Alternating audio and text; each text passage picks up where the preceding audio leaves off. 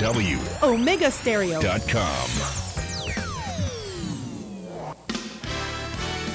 La mejor franja informativa matutina inicia a partir de este momento con un análisis completo del acontecer nacional e internacional. Noticiero Omega Estéreo.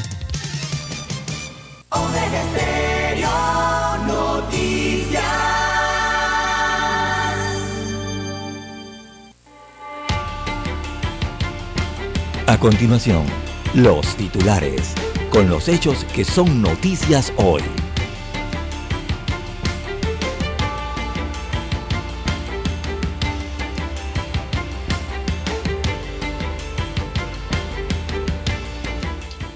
Continúa diálogo entre gobierno y ANADEPO. El diálogo, al diálogo se sumó el vicepresidente ayer, Gabriel José Gabriel Carrizo, y el arzobispo de Panamá, José Domingo Ulloa. El Ministerio de Educación evalúa una posibilidad de retomar las clases virtuales, pero no se sabe quién va a dar clases virtuales si los educadores están en paro. Panameños no pueden viajar por demoras en el proceso de obtención de visas de Estados Unidos. Habla la gerente de panadería Bimbo, dice, hemos buscado recursos para mitigar el incremento de las materias primas. También tenemos que condenan a como Tamborelli y a Rubén Antonio de Icaza Arias por el caso PAN. Casos positivos del COVID-19 se centró eh, en un aumento y en centros penitenciarios ya suman a 3.922. Audiencia Odebrecht será transmitida a través de la plataforma digital del órgano judicial a partir del próximo lunes. Aplican 907.447 dosis contra la influencia, influenza perdón, en todo el país.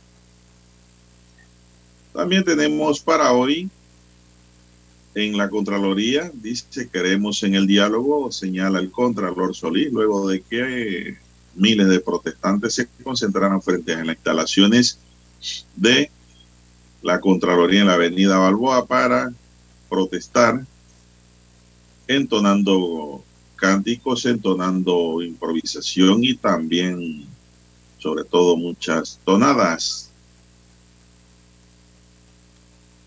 Eh, retoman negociaciones para terminar la crisis en la Escuela Normal Juan de Monte en Jarosemena en Santiago de Veraguas. En Chiriquí hay otra mesa a la que fue el presidente anoche también. Son mesas de diálogo. En una primera instancia se dijo que ya se había avanzado un precio de 3.40 del galón de gasolina y que el resto de los temas pendientes iban a ser tratados en mesa de diálogo, pero, pero los dirigentes de los maestros y profesores dijeron de que eso no estaba en blanco y negro, primero que todo, y dos, no se había aceptado, era una propuesta que ellos iban a llevar a las bases de sus organizaciones. Así quedó la conversación anoche, no hay nada oficial, no hay nada en blanco y negro, inclusive están hablando de continuar hoy con las protestas y las marchas en Panamá. También tenemos que, en otros temas, Cummings se reporta en Colombia, estamos hablando del fútbol, Harold Cummings se mantiene trabajando y arreglando su futuro deportivo. Dos jóvenes detenidos por robo a un driver. Pareja de ladrones pasarán seis años presos por robarle a una mujer por intentar matar a funcionario. Un sujeto le dieron detención provisional, ocho años de prisión por tráfico internacional de drogas para otro sujeto y 20 homicidios en 16 días de lo que va del mes de julio. Señoras y señores, estos son solamente titulares. En breve regresaremos con los detalles de estas otras noticias. Estos fueron nuestros titulares de hoy. En breve regresamos.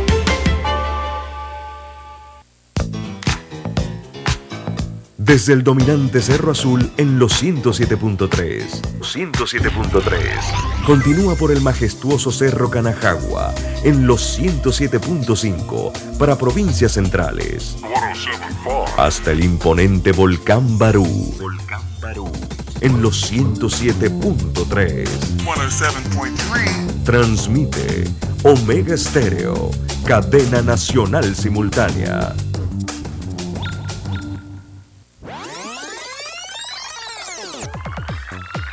Omega Stereo tiene una nueva app. Descárgala en Play Store y App Store totalmente gratis. Escucha Omega Stereo las 24 horas donde estés con nuestra nueva app.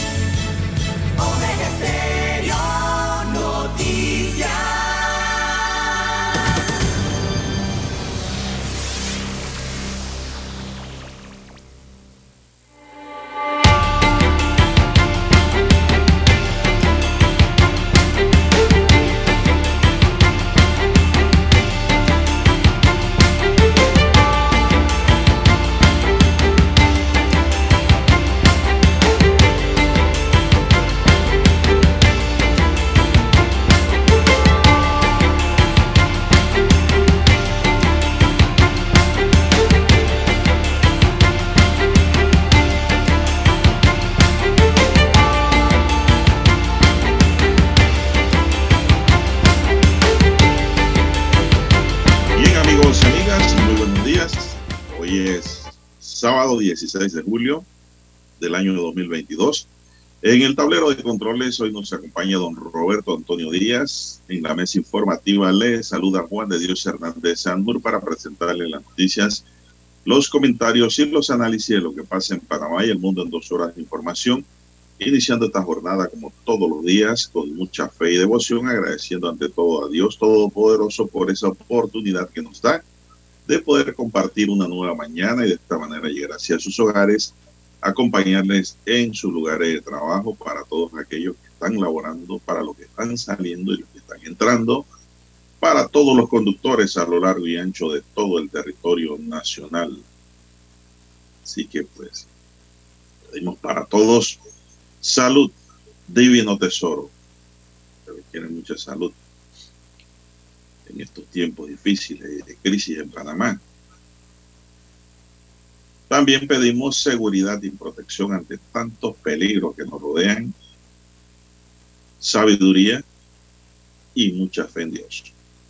Mi línea directa de comunicación es el WhatsApp doble seis catorce catorce cuarenta y cinco. Allí me pueden escribir al doble seis catorce catorce cuarenta y cinco para cualquier información que me quiera suministrar desde el lugar donde usted se encuentre, cualquier noticia, cualquier pregunta o consulta, pues estamos allí para atenderle gustosamente, señoras y señores. Gracias por su atención, gracias por preferirnos, por acompañarnos este sábado. Bien, vamos a iniciar de inmediato, vamos a iniciar de inmediato con las notas correspondientes a la fecha.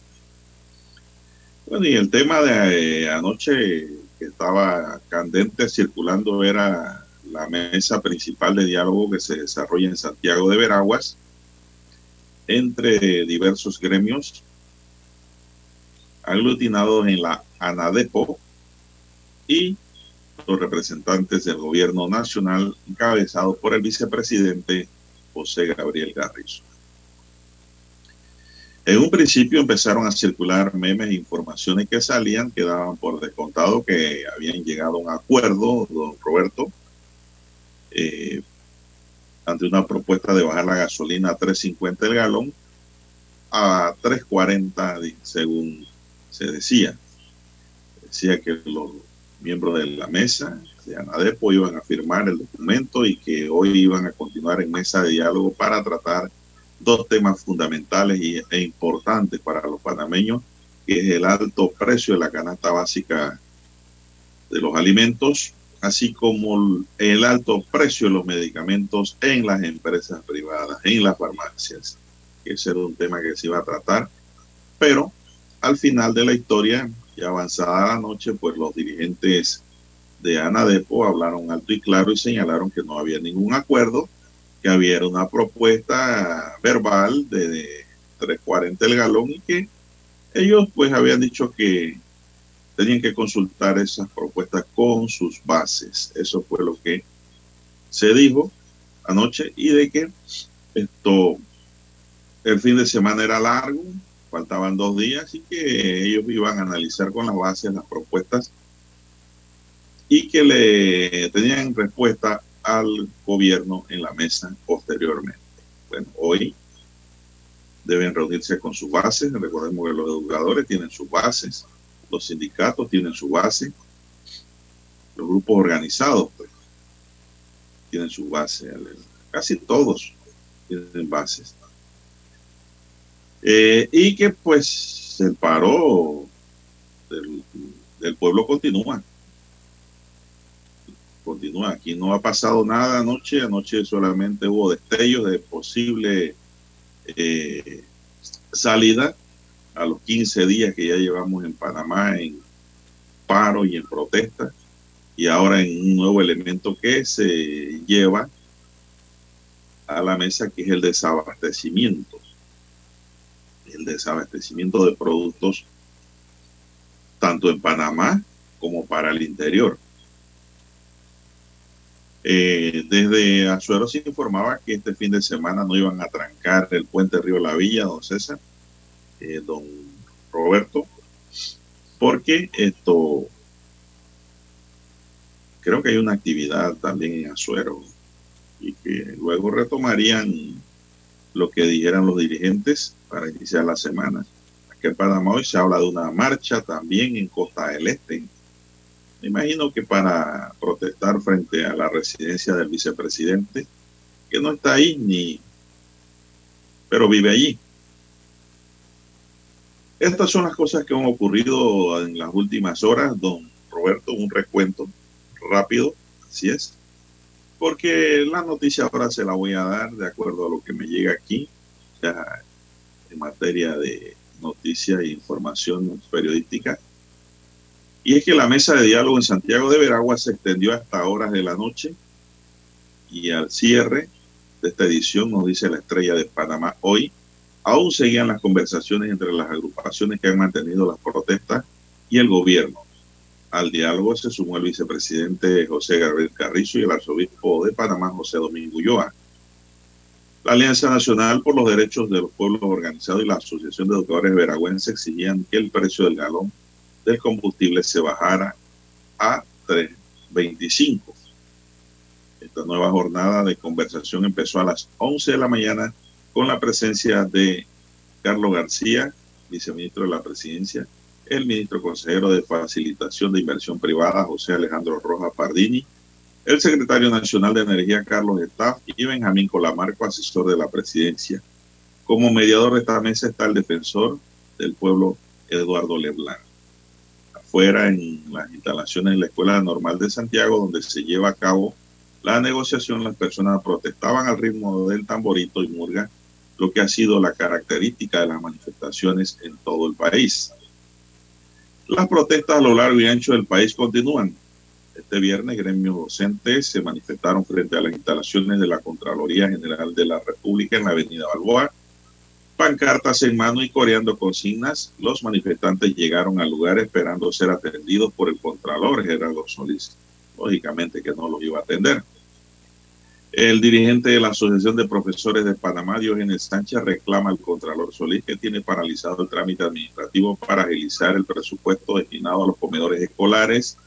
¿Cómo es posible que a la Asamblea Nacional se le esté aprobando las partidas ya nuestros niños no tienen ni un vaso de leche ni de galleta nutricional.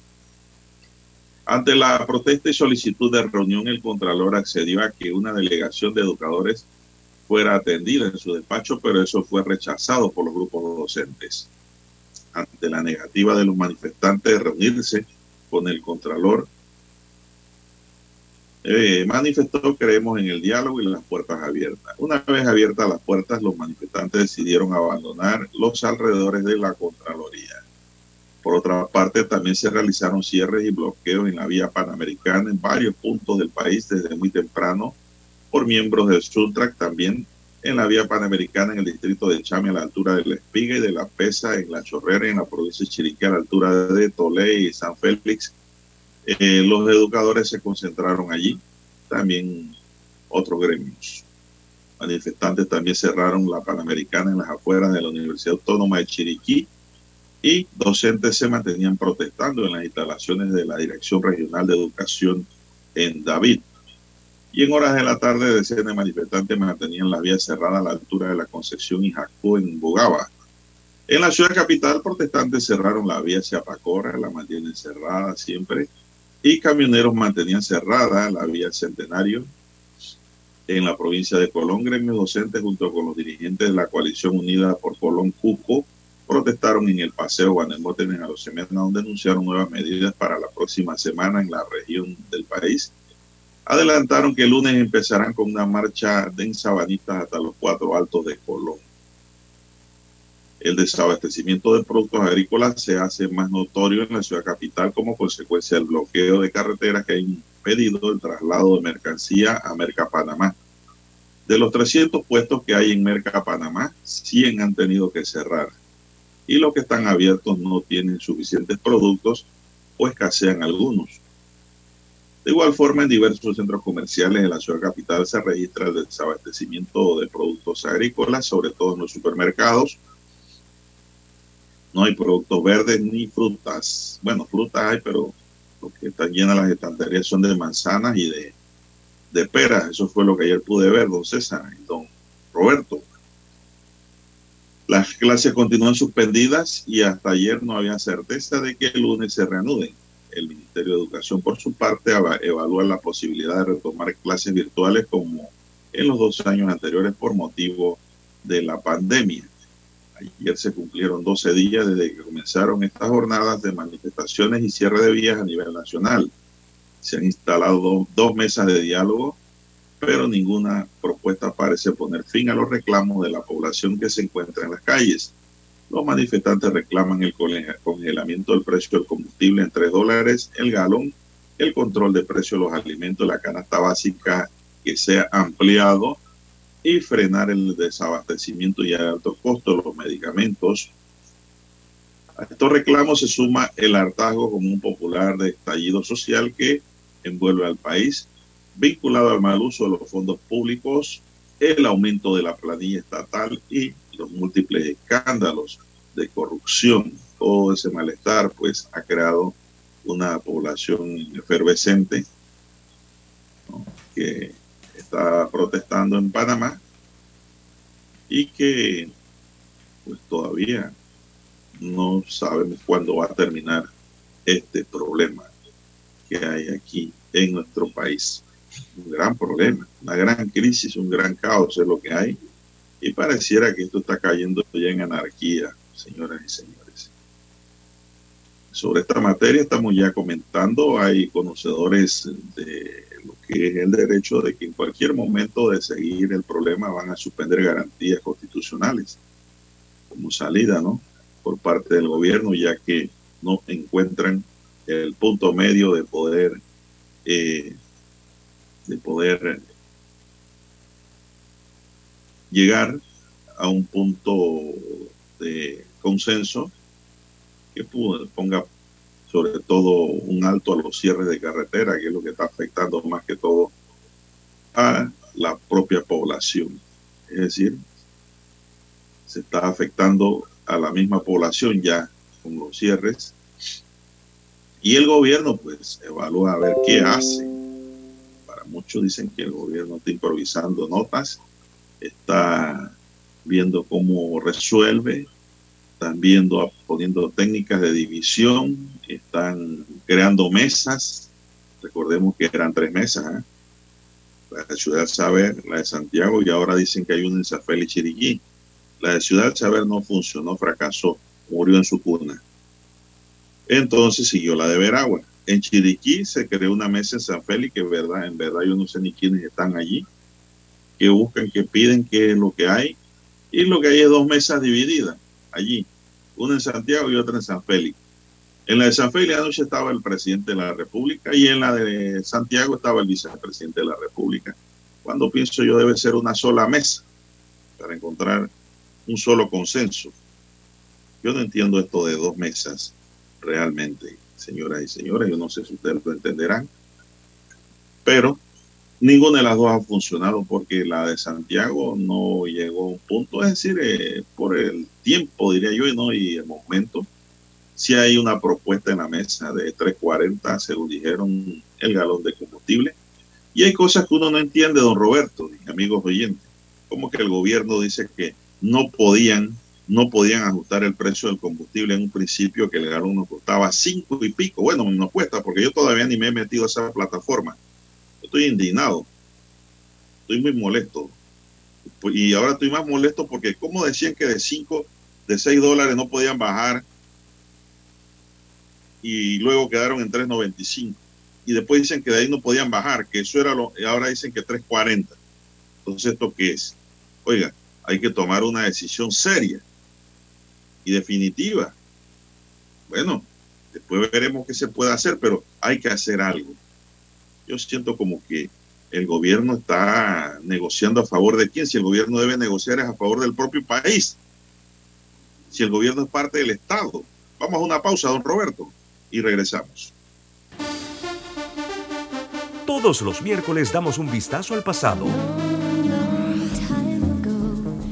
Artistas que nacieron, que fallecieron, canciones, álbumes, películas que estaban de número uno en diferentes listados alrededor del mundo. Datos históricos y curiosos. Todos los miércoles, un día como hoy. De 9.30 a 12 del mediodía por los 107.3 de Omega Estéreo. En centrales telefónicas el teléfono es tu mejor opción. Te asesoramos y ofrecemos buena atención. Con años de experiencia trabajando para ti. La casa del teléfono, ubicados en Via Brasil y vista hermosa. La casa del teléfono, líder de telecomunicaciones. La casa del teléfono, distribuidores de Panasonic. Ven a visitarnos casa del teléfono. 229-0465, lcdtcorp.com, distribuidor autorizado Panasonic. Para anunciarse en Omega Estéreo, marque el 269-2237.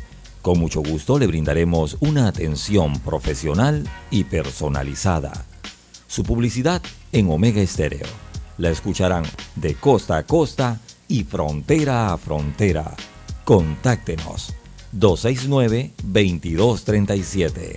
Gracias. Noticiero Omega Estéreo.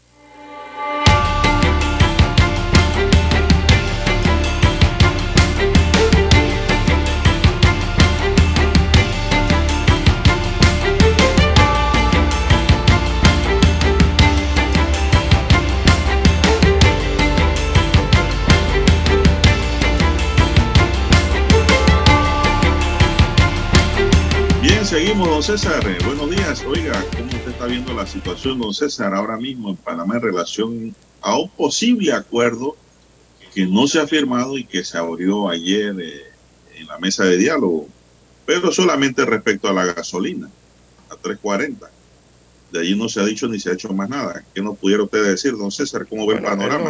buen día, es lo preliminar que se tiene hasta anoche, don Juan de Dios. Eh, 340 el resultado de las negociaciones en ese punto de los puntos, porque son varios, los que se están tratando entonces en estas mesas de diálogo. Por lo menos avanzaron en ese primer punto y tienen un preacuerdo allí eh, de establecer eh, el congelamiento de los combustibles eh, de forma general, o sea, para los particulares, y en esto entrará también los transportistas, de suponer, lo bajarán para ellos también eh, en 340, pero es preliminar y eso todavía necesita la aprobación o oficialización. Pero es un acuerdo preliminar hasta el momento eh, dado a conocer anoche a eso de las 8, casi las 9 de la noche, ¿no? que se logró ese acuerdo, mientras se mantenían las vías cerradas. El, anoche, tarde en la noche, don Juan de Dios. Un momentico, hay que aclarar no hay un acuerdo. Eh, no, no, un acuerdo oficial firmado por las asociaciones no hay todavía. Eso... Hay una propuesta de 340. Exacto. Que la, que la dirigencia llevará hoy a las bases a ver qué dicen sobre eso. Así es. Eh, porque en las redes sociales y en algunos medios han hablado de acuerdo y, que anoche, anoche no, se habló de... Se hablaba de un acuerdo. Exacto, los gremios no hablaron de esa palabra anoche. Ellos hablaron de que habían avanzado en el primer punto y tenían algo ya concreto en cuanto a ese punto para llevar la gasolina a 3.40. Lógico, si está a 3.95 y llegan con una propuesta de 3.40 han avanzado algo, no sé. Razón tiene la dirigencia cuando dice hemos avanzado un paso, pero no hemos logrado acuerdo. En eso tenemos que estar claros. Así es. Eh, hay que esperar a ver qué ocurre en las próximas horas. Es decir, se tiende a esto, ¿no? Eh, cuando las mesas de negociaciones tienen un adelanto. Tienen que ir a las bases, evidentemente, a consultar, porque recordemos que hay otros puntos más en esas agendas. Eh, no simplemente era el punto de la gasolina, que era uno de los principales. Anoche, don Juan de Dios, en el distrito de Tolé, se permitió, los, manifestantes permitieron la apertura de la vía de Tolé por espacio de dos horas eh, esta madrugada, entre las 12 y la madrugada. Allí lograron pasar eh, por estas 48 horas gran cantidad de vehículos, don Juan de Dios, que fueron en dirección hacia David, la parte central hacia Chiriquí, y también desde la provincia de Chiriquí hacia la provincia de Veraguas. Eh, fue lo que se permitió anoche por parte de los protestantes en el área indígena, allí a la altura del distrito de Tolé, eh, área periférica, allí también a, la comarca Nave Buglé. Permitieron solamente dos horas y volvieron a hacer el cierre, porque ellos se mantienen en protesta aún en estos puntos de la carretera panamericanas. Eh, para hoy había programadas otra serie de protestas a la altura de la provincia de Coclé. Eh, se había eh, anunciado que habían protestas a las 6 de la mañana en las guías, esto en el distrito de Antón, ya acá en el límite con la provincia de Panamá Oeste, pero hasta el momento mm, no se tiene confirmación si se ha llevado a cabo o no esas, ese tipo de protestas o bloqueos. eso dependerá ya de cada una de las organizaciones. También se tenía pensado entonces otro tipo de protestas a la altura de Chame, en el área de Punta Chame, ¿verdad? Cerca a Santa Cruz. Eh, no se tiene confirmación tampoco si han iniciado esas protestas. Y se hablaba también eh, de eh, el distrito de Arraiján. tenía entendido allí que en el área de la 7 de septiembre. Pero no se tiene confirmación si han iniciado o, o estas protestas quedan pendientes ¿no? o paralizadas. Hay que esperar en los minutos siguientes para conocer si se realizan o no se realizan. Pero todavía los cierres de calles continúan, don Juan de Dios, sobre todo en la vía panamericana. Bien, las 5.59 claro, si no hay acuerdo, lógicamente, si no hay acuerdo va a suceder lo que está sucediendo. exacto. Las protestas siguen su curso. Vamos a hacer la pausa, señoras y señores, para escuchar nuestro himno nacional.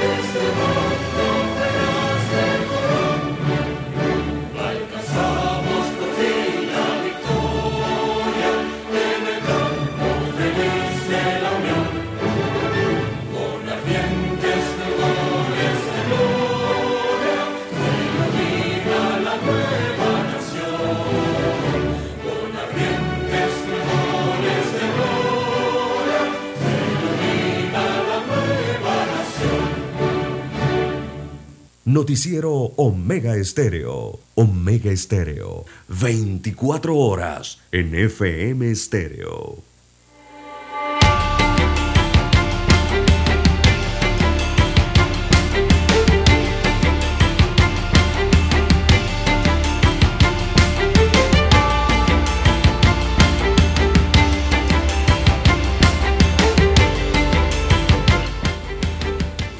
Señoras y señores, bueno, don César, esto anoche pues empezaron a salir memes de que había habían avanzado un acuerdo mm. y luego pues como ya he sabido no no hubo un acuerdo real, no hubo nada en blanco y negro. No, no. Solamente hay una propuesta, Lara. Del combustible. Así hablaría yo en ese lenguaje. Hay una propuesta de 3.40 el galón. Sí. y que Anadepo ha dicho, bueno, esa es la propuesta, la vamos a consultar con nuestras bases. Pero de una vez salieron los memes y me imagino que salieron eh, los call centers a regar que había acuerdo. Eh, y que se abrían las vías. No, pero eso no ha ocurrido. Eso, no, eh, era, no era cierto. No, no, eran fake news. Exactamente.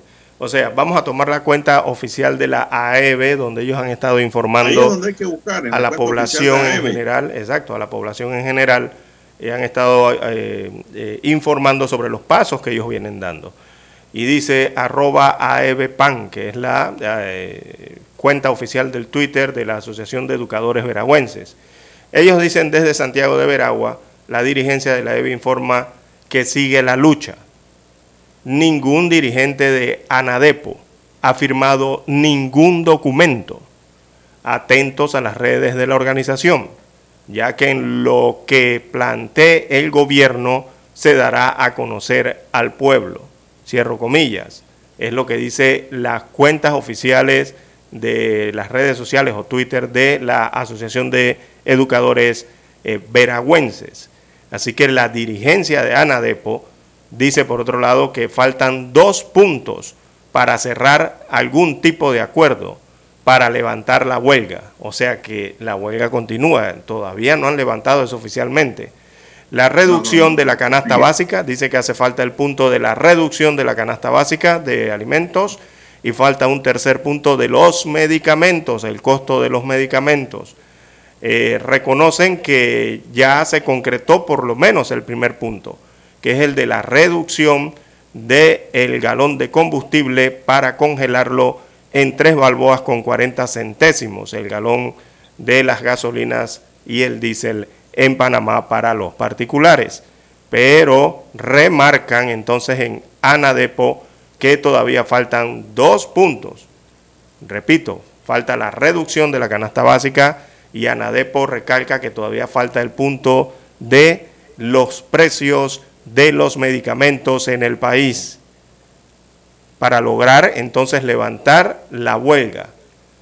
Así que, don Juan de Dios, han avanzado en uno de los tres puntos, según entendemos, de los eh, informes que dan estas asociaciones o, organizaciones a través de sus cuentas oficiales eh, de Twitter, con las que informan entonces a todo el país. Yo le voy a decir algo eso de avanzado yo todavía lo veo verde. Sí, porque no han firmado. No, y si la, las bases... Tienen que consultar, que exacto. que no. Exactamente, tienen no que hay consultar. Ningún avance.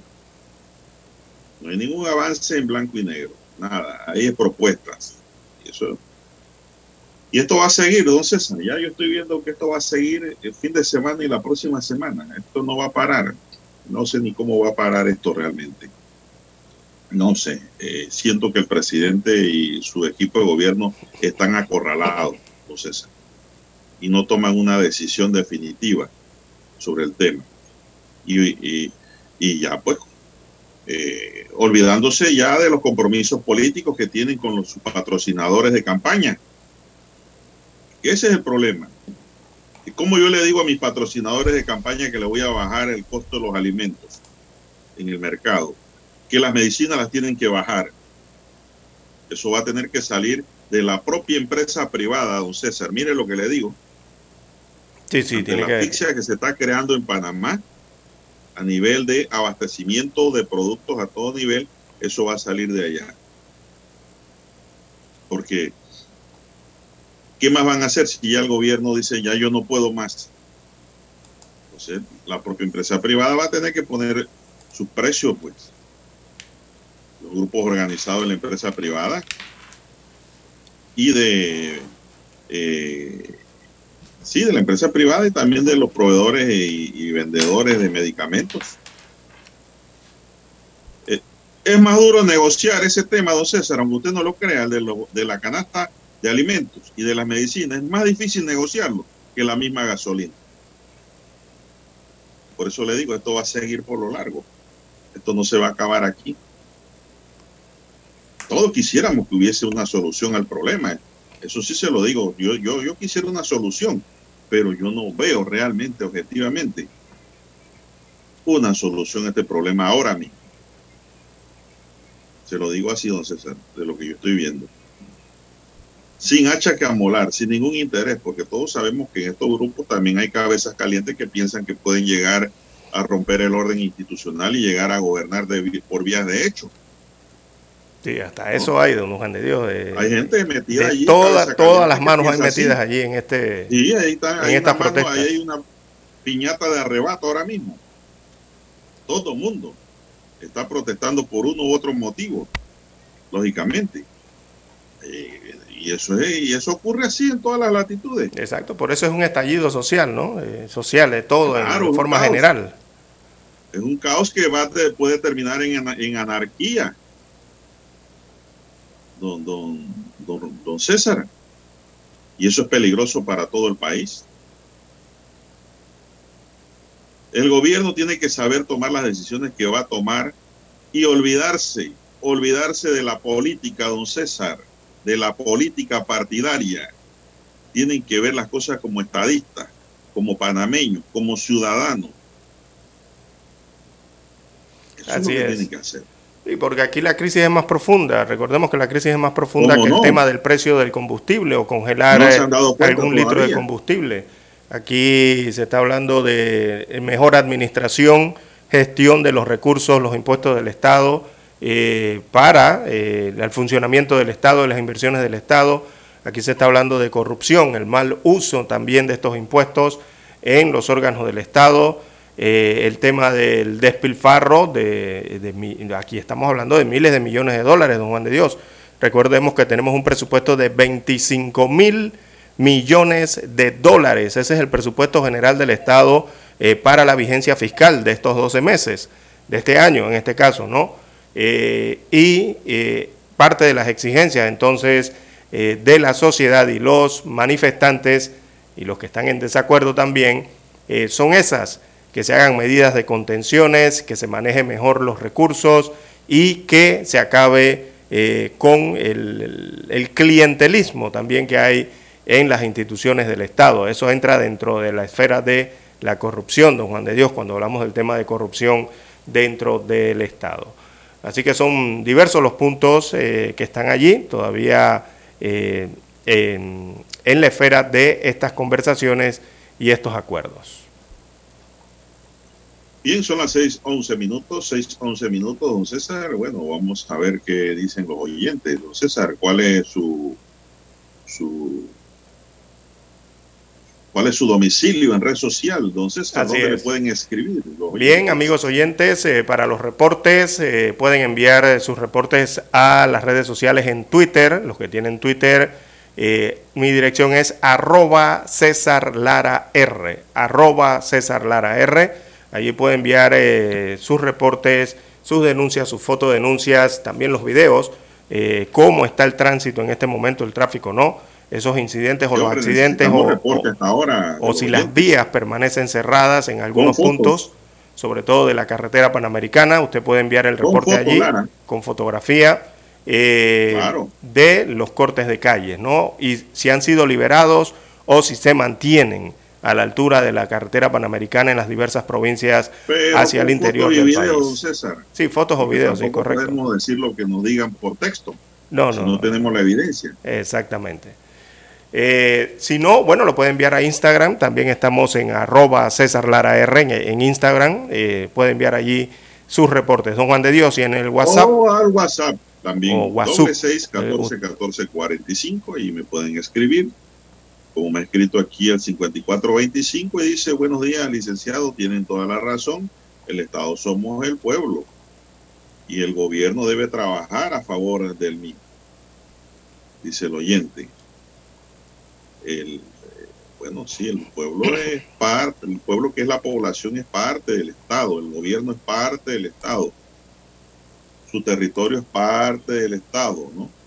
Y su jurisdicción es parte del Estado. El Estado somos todos. Esa frase no se, no se le olvide, ¿eh? porque la- hay gente que piensa que el Estado es el gobierno. No, no, no. No. Oiga, los maestros y profesores tienen que enseñarle eso a los niños, Sí, sí, hay que el Estado no es el gobierno. El Estado, gobierno es nación, parte del gobierno, Estado. exacto. Eso es fácil de aprender y enseñar. ¿ah? Bueno, don César, eh, vamos a hacer una pausa. Son las 6, 14 minutos para volver con más del acontecer nacional. Cuando nadie creía en el FM estéreo, Esta es la nueva generación en radio. Esta es la generación Omega. Construimos el camino que seguirían las demás. Omega Estéreo. 41 años de profesionalismo, evolución e innovación.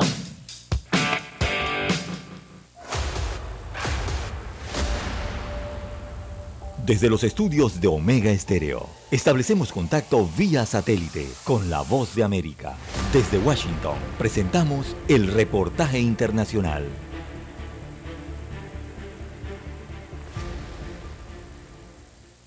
Varios mensajes de texto enviados y recibidos por agentes del servicio secreto antes y durante el asedio al Capitolio en enero del año pasado han sido borrados, pese a su importancia para la investigación que adelanta un panel legislativo. El inspector general del Departamento de Seguridad Nacional, la agencia matriz del Servicio Secreto, informó que fueron borrados como parte de un programa de reemplazo de dispositivos, pero fueron descartados incluso después de que el inspector general los solicitó como parte de su investigación sobre los eventos del 6 de enero. Esta revelación genera preocupación entre los legisladores que investigan el asedio al Capitolio, quienes se reunieron con el inspector este viernes. Es preocupante. Es importante para nosotros obtener tanta información sobre cómo ocurrió esta discrepancia. En un comunicado, el servicio secreto dijo que la eliminación de los mensajes estaba prevista antes de recibir la notificación del inspector general para preservarlos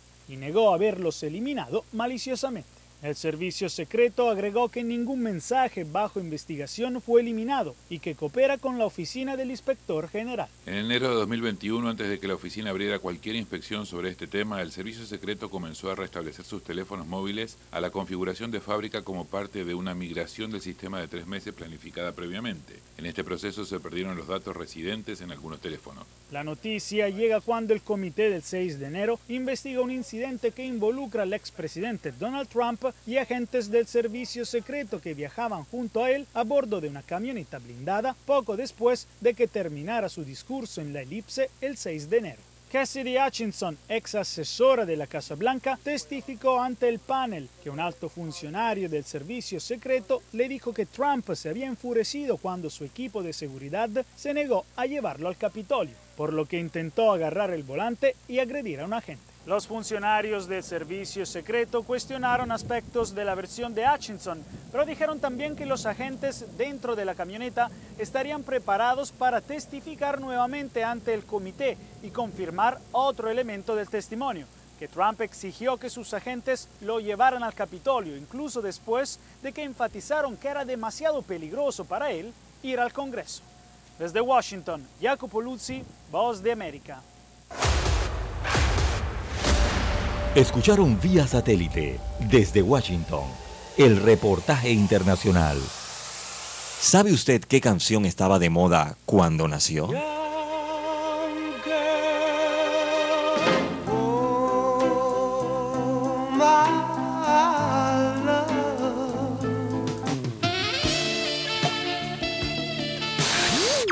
Cuando el hombre llegó a la luna, ¿cuál era el tema que estaba sonando en la radio?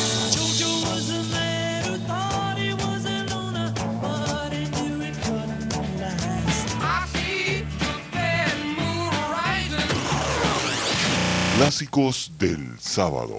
Todos los sábados por Omega Estéreo, la radio sin fronteras.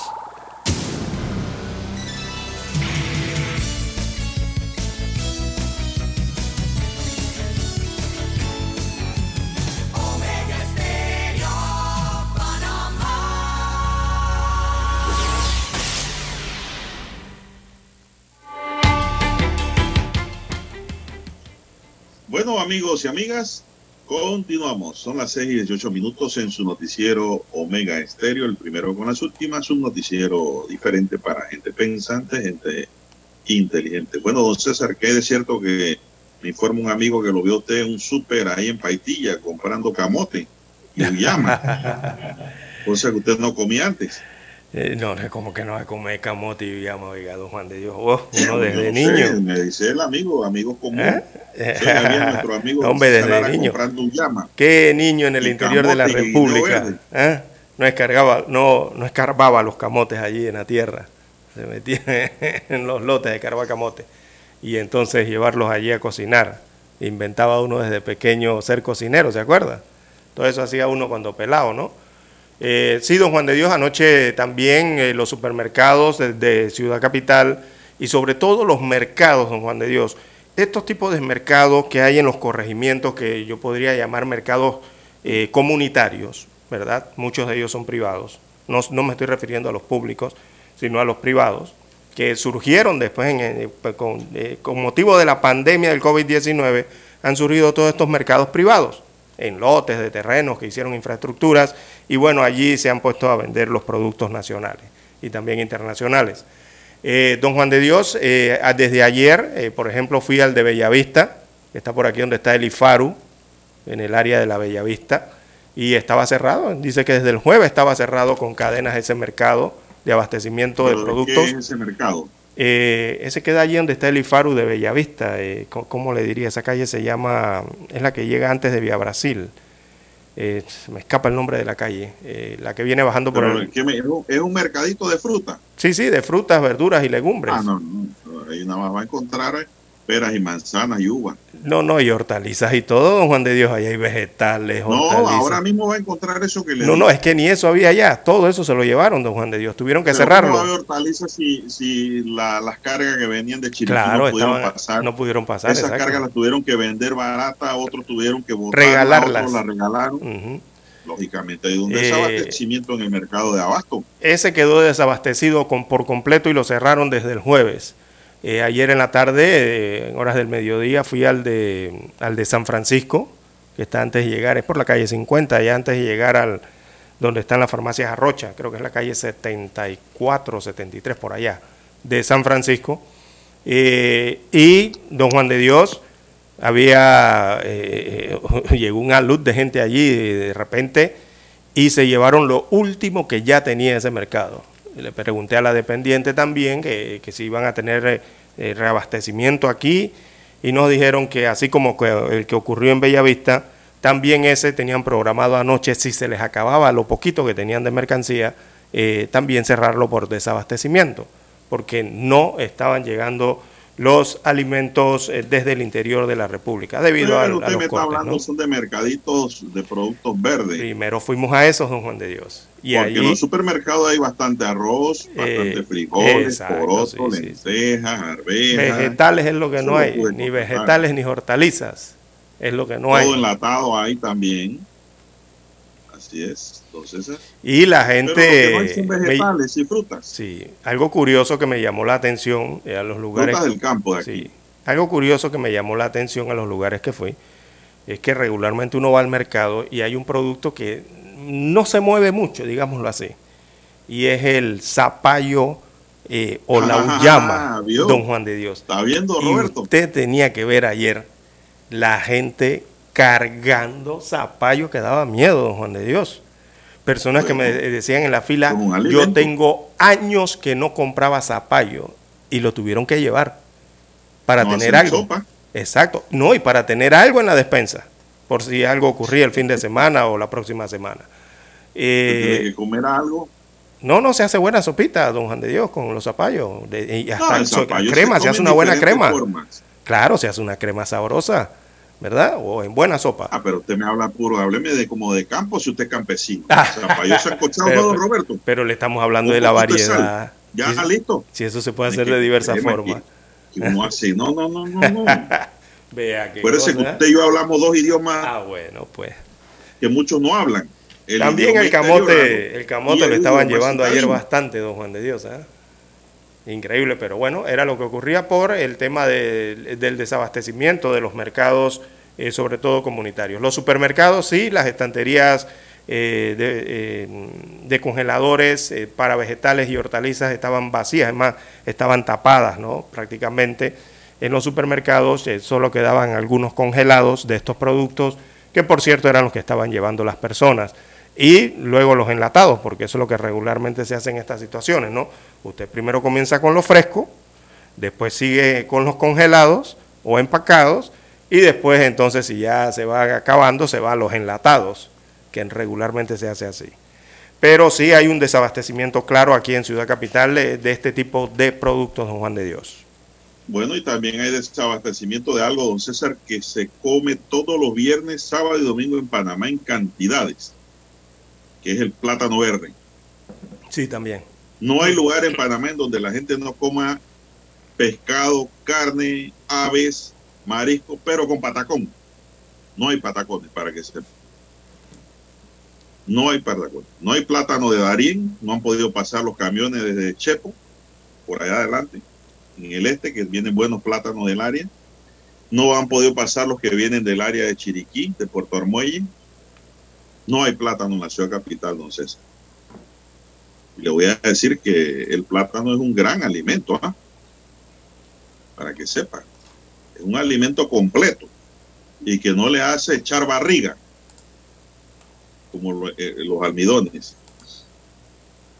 Y no hay. Entonces, César, y esa cabeza pifá que usted compró ayer, eh, ¿para dónde iba con eso? Oiga, eh, no hay pifá. ¿Dónde, dónde, dónde usted me vio con eso? Quiero ver la fotografía que le enviaron. Ay, ¿Eh? César, yo no le puedo. Es, es que no hay. Que, que nadie le que... puede tomar una foto a usted sin su consentimiento. No, es que no hay Pixbuy, don Juan de Dios. ¿Dónde la consiguió? Por eso le pregunto. usted me dijo que se estaban comprando los productos no tradicionales. No, no, no, el Pixbuy no lo mencioné. Y le voy a decir otra cosa. El Pixbuy o Pifa es otro alimento completo, don César. Y ese tiene hasta proteína, si no lo sabían. Sí, sí, sí, sí. El Big sí, uff. Bueno, parte y de se lo puede que... hacer en diferentes formas. Hay gente que hace hasta ceviche de pifá. Qué delicioso. Una vez fui al hotel don, don Roberto y César, me invitaron allí en una feria eh, en Verabonán, en, eso lo había organizado, me acuerdo, eh, la Autoridad Nacional del Ambiente y otros grupos, una feria en el hotel este que está en Avenida Balboa, do, do, ¿cómo que se llama? Ese hotel, don César, donde vive el expresidente Varela. Miramar. Eh, Avenida Balboa. Miramar, Avenida Balboa. Oiga, ahí había pifada en todas sus formas en que se puede hacer. La, todo era con pifá o Pixby. Qué delicioso. Fue esa feria de demostración. Pero en Panamá nada más saben sancocharlo y venderlo por ahí en los semáforos, en bolsita. Y está caro también, ¿ah, don César? No baja de 25 centavos uno, don Roberto. Y yo recuerdo que yo vendía pifa, también don Roberto, cuando niño. Y los vendíamos a tres por real en un momento dado, si eran chiquitos o de unos verdes que habían, que eran pifá macho, hasta cinco por real. Todas esas andanzas, todas esas vivencias, todas esas historias hacen parte de mi vida y de mucha gente igual que yo en Panamá, que han venido de cero hacia arriba. Y eso, a mí, para mí, eso es mucho, es bastante. Esas vivencias, porque uno puede hablar con propiedad, don Roberto, porque usted ha pasado por el río. Pero una cosa es hablar de lobo porque lo vio en, en un libro y otra es haberlo visto en carne y hueso. Eso es lo que le gusta a los oyentes, que les traigo anécdotas, vivencias. Bien, son las... No voy a decir más nada, César. Está atendiendo una llamada. Son las 6:28 minutos. Vamos a hacer un alto para escuchar el periódico. Cuando nadie creía en el FM estéreo, Esta es la nueva generación en radio. Esta es la generación Omega. Construimos el camino que seguirían las demás. Omega Estéreo. 41 años de profesionalismo, evolución e innovación.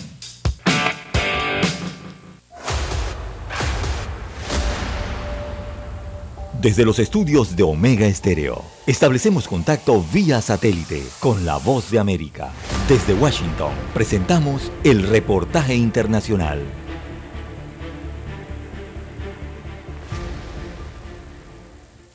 Poner fin al trabajo forzado de personas negras no fue el único objetivo de la décima tercera enmienda a la Constitución de Estados Unidos, que abolió la esclavitud en 1865.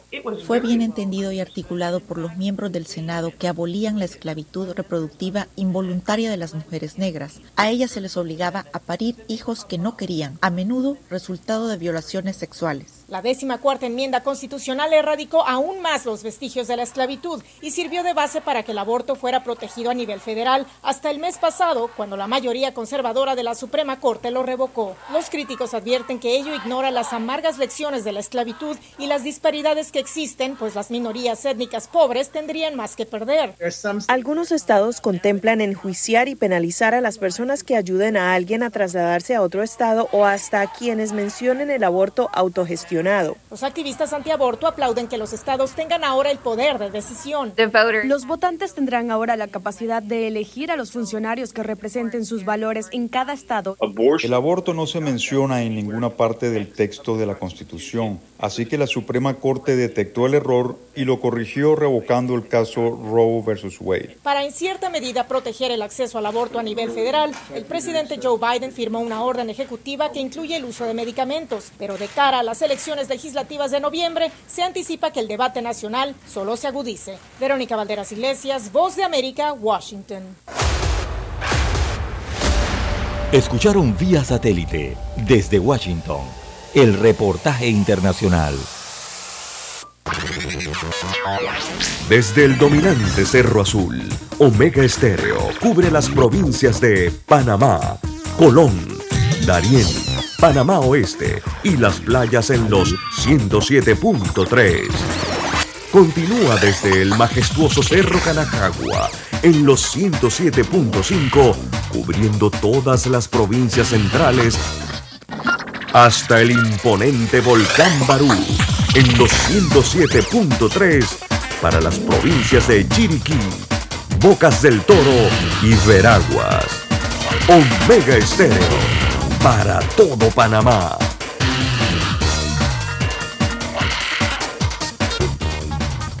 Noticiero Omega Estéreo. Las noticias impresas en tinta sobre papel. Con ustedes. Escuchando el periódico. Los titulares de las primeras planas de los diarios estándares de circulación en Panamá.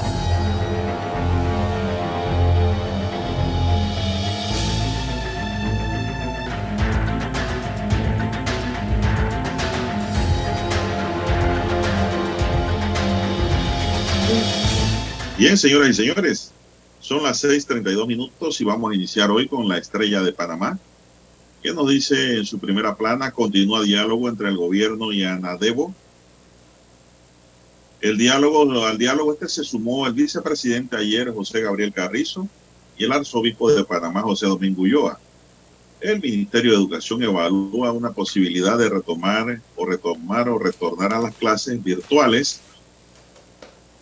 Panameños no pueden viajar por demoras en el precio de obtención de visas de Estados Unidos. Quienes necesitaban salir del país y no podían por la retención de pasaportes en el proceso de visado, solicitaban uno provisional que se les negó porque es una ilegalidad. Gerente de Bimbo dice hemos buscado recursos para mitigar el incremento de las materias primas. Bueno, ninguna de esas panaderías le gana al chinito de la entrada donde yo vivo, don Roberto. Ninguno. buen precio y calidad. Así que esos productos empacados de todas las fábricas están por las nubes, don César y don Roberto. El primer hipódromo de la ciudad de Panamá es una parte histórica que trae hoy la estrella de Panamá. Turismo urbano, aventuras citadinas enmarcadas en cultura histórica y gastronomía. Condenan a Giacomo Tamborelli y a Rubén Antonio de Casa Arias por el caso PAN.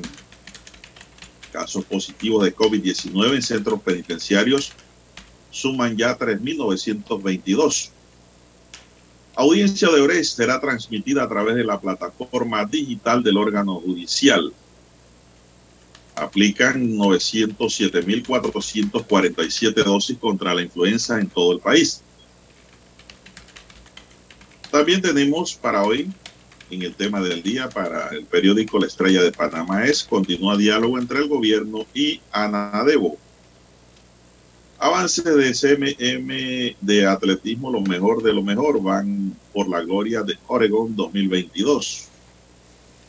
También Biden anuncia acuerdo con Arabia Saudí sobre dos estrategias en Isla del Mar Rojo.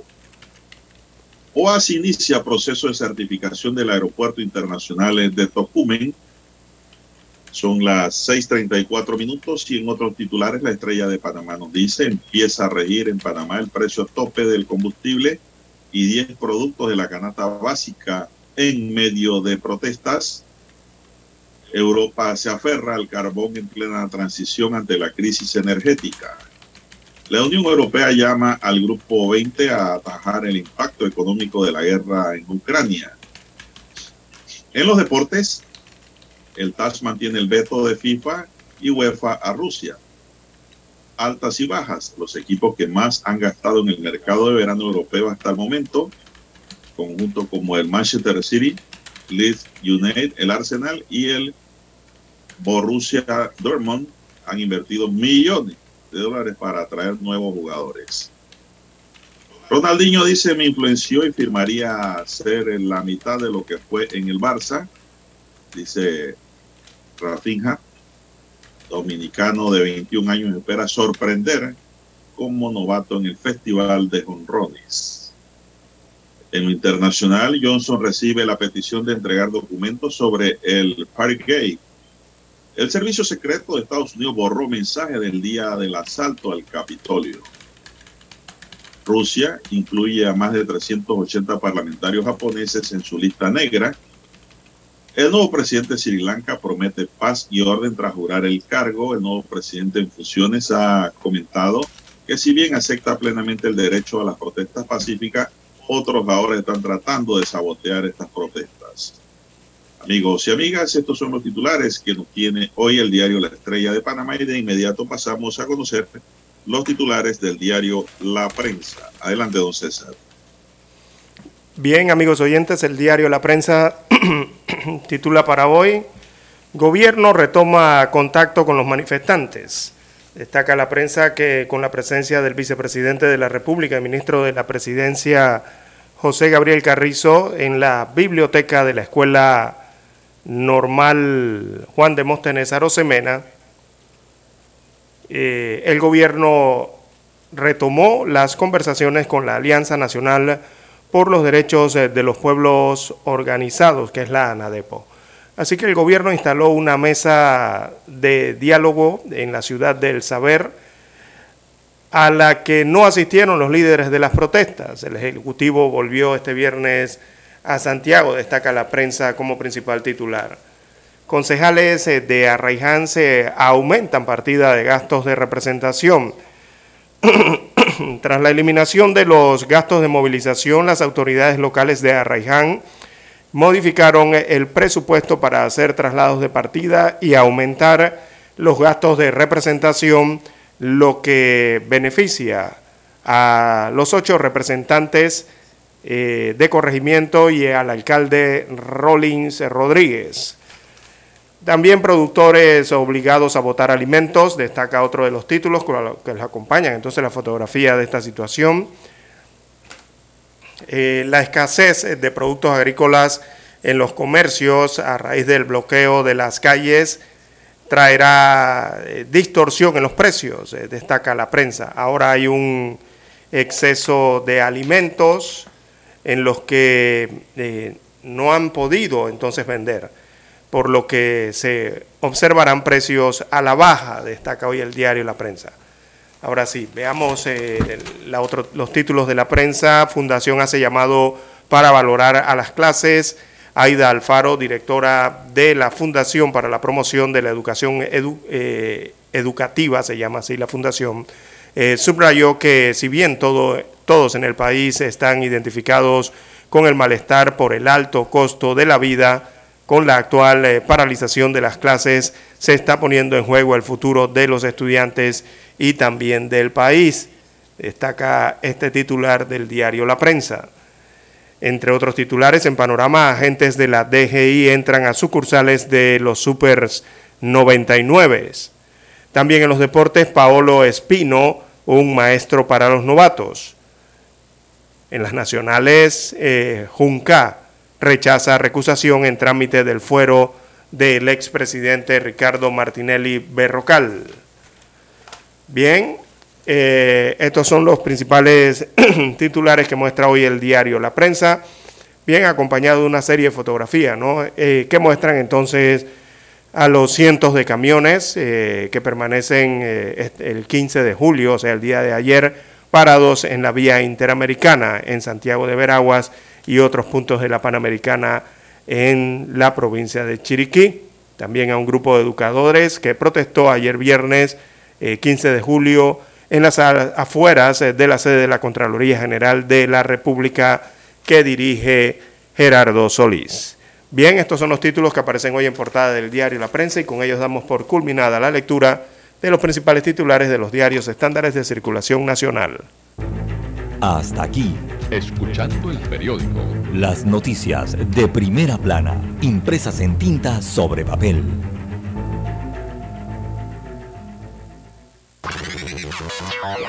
Desde el dominante Cerro Azul, Omega Estéreo cubre las provincias de Panamá, Colón, Darién, Panamá Oeste y las playas en los 107.3. Continúa desde el majestuoso Cerro Canajagua en los 107.5, cubriendo todas las provincias centrales hasta el imponente volcán Barú en los 107.3 para las provincias de Chiriquí, Bocas del Toro y Veraguas. Omega Estéreo para todo Panamá.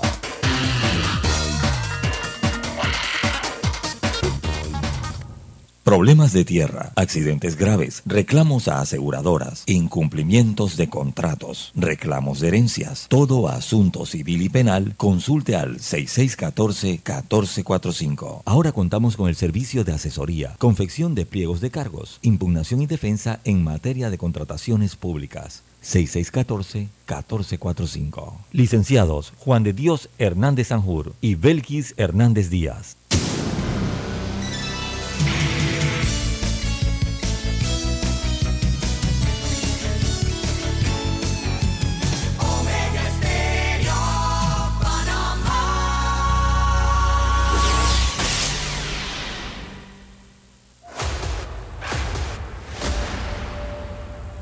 Desde los estudios de Omega Estéreo, establecemos contacto vía satélite con la voz de América. Desde Washington, presentamos el reportaje internacional.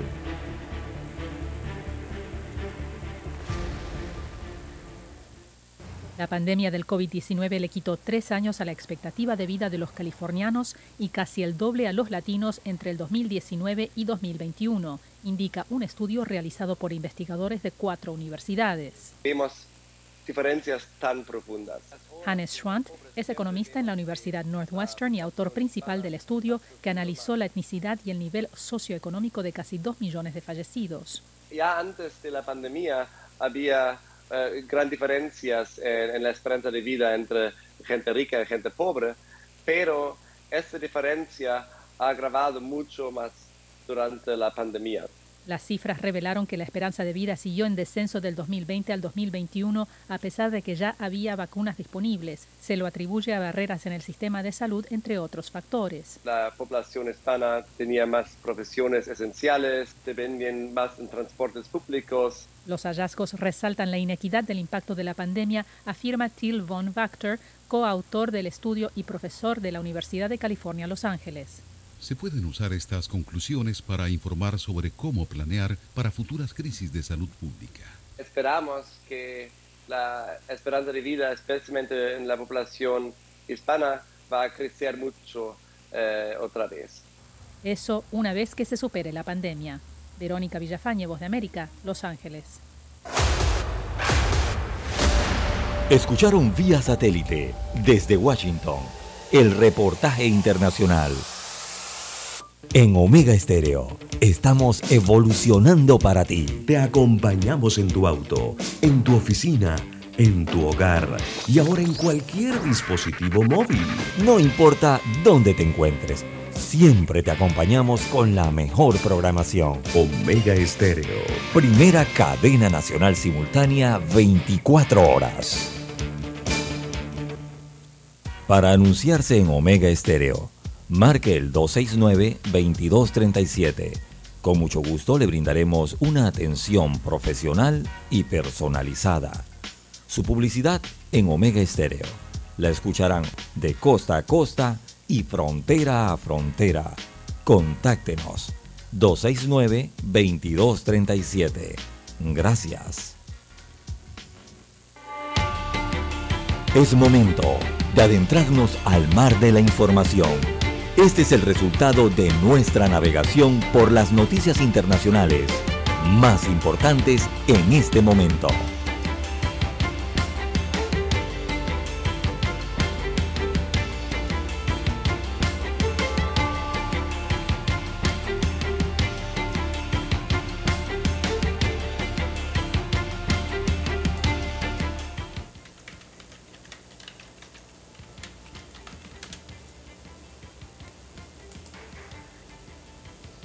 Bien, continuamos. Bueno, don César hoy no tiene audífonos, se le quedaron. Oiga, uno duerme con los audífonos, don César. Bueno, entrando en el plano internacional, unas pinceladas que vamos a dar aquí, señoras y señores, el nuevo presidente en funciones de Sri Lanka ha comentado que si bien acepta plenamente el derecho a las protestas pacíficas, otros ahora están tratando de sabotear estas protestas. Hay grupos que están tratando de incendiar el país a través de métodos fascistas, reprimiendo la democracia. Ha declarado antes de acusar a los manifestantes en momentos puntuales de atacar a las fuerzas de seguridad y a las policías. Eh, Wenkime Six asume el cargo después de que él, ya expresidente Gotabaya Rajapaksa, presentara su dimisión el jueves tras huir del país en medio de las masivas movilizaciones populares contra las autoridades por la gravísima crisis económica que atraviesa la isla. El también primer ministro ha tomado posesión del cargo en un acto ante el presidente del Tribunal Supremo, eh, Yayanta Yachasirua, después de que el propio Rajapaksa se nombrara presidente interino tras huir del país con destino a Maldivas, desde donde se desplazó el jueves a Singapur, según ha reconocido el diario ceylandés Daily Mirror. El primer ministro ha asegurado durante los últimos días que dimitirá una vez se forme un gobierno inclusivo tras la dimisión de Rajapaksa, si bien los manifestantes que llevan semana movilizándose para protestar contra la crisis económica y el empeoramiento de la calidad de vida, ha exigido también la dimisión de Welkeme Six, oiga los nombrecitos, César. Por su parte, el presidente del Parlamento, Mahinda Yapa Abenguarda, ha conformado que el nuevo presidente será elegido el 20 de julio por el organismo legislativo, una fecha elegida previamente por los líderes de los partidos con representación. El propio Yapa Abeguardena ha confirmado a primera hora este viernes que la carta de dimisión de Rajapaksa ha sido recibida por las autoridades, lo que implica su dimisión efectiva desde el día 14 de julio. Así es. Bien. Está revuelto por allá, don César. Sí, las 6.47, 6.47 minutos de la mañana. Eh, con más de 300 muertos en los últimos días en Portugal y España, además de la proliferación de incendios por culpa de la ola del calor en la península ibérica, el Reino Unido también ha emitido hoy por primera vez la alerta roja ante la llegada de las altas temperaturas este fin de semana en la isla. Por ejemplo, en Europa, en España, los datos del Instituto de, Salud Carlos III, que es dependiente del Ministerio de Sanidad español, indican que solo durante los tres primeros días de la ola de calor, entre el 10 y 12 de julio, fallecieron 84 personas a consecuencia de los efectos de las temperaturas récord que se vienen registrando estos días.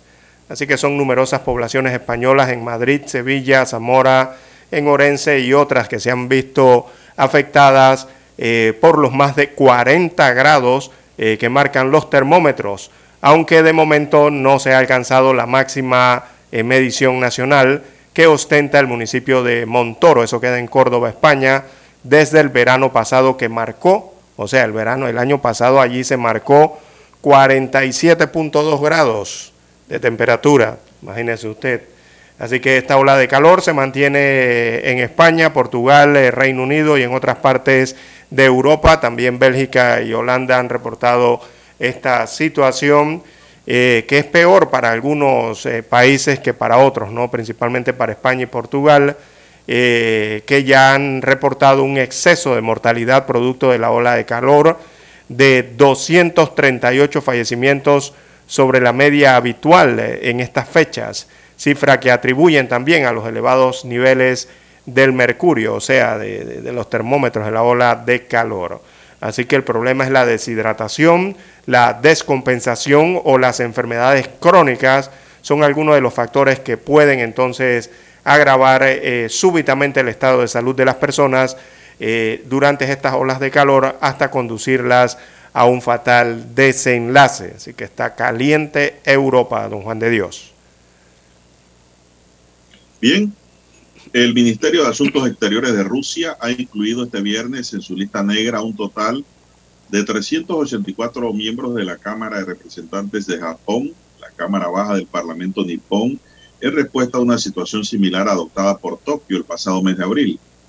Según ha informado la cartera de Exteriores rusa, estos parlamentarios japoneses han tomado una posición hostil contra Rusia en el marco de la que han lanzado acusaciones infundadas contra la nación euroasiática por su invasión de Ucrania, ordenada por el mandatario ruso Vladimir Putin a finales de febrero.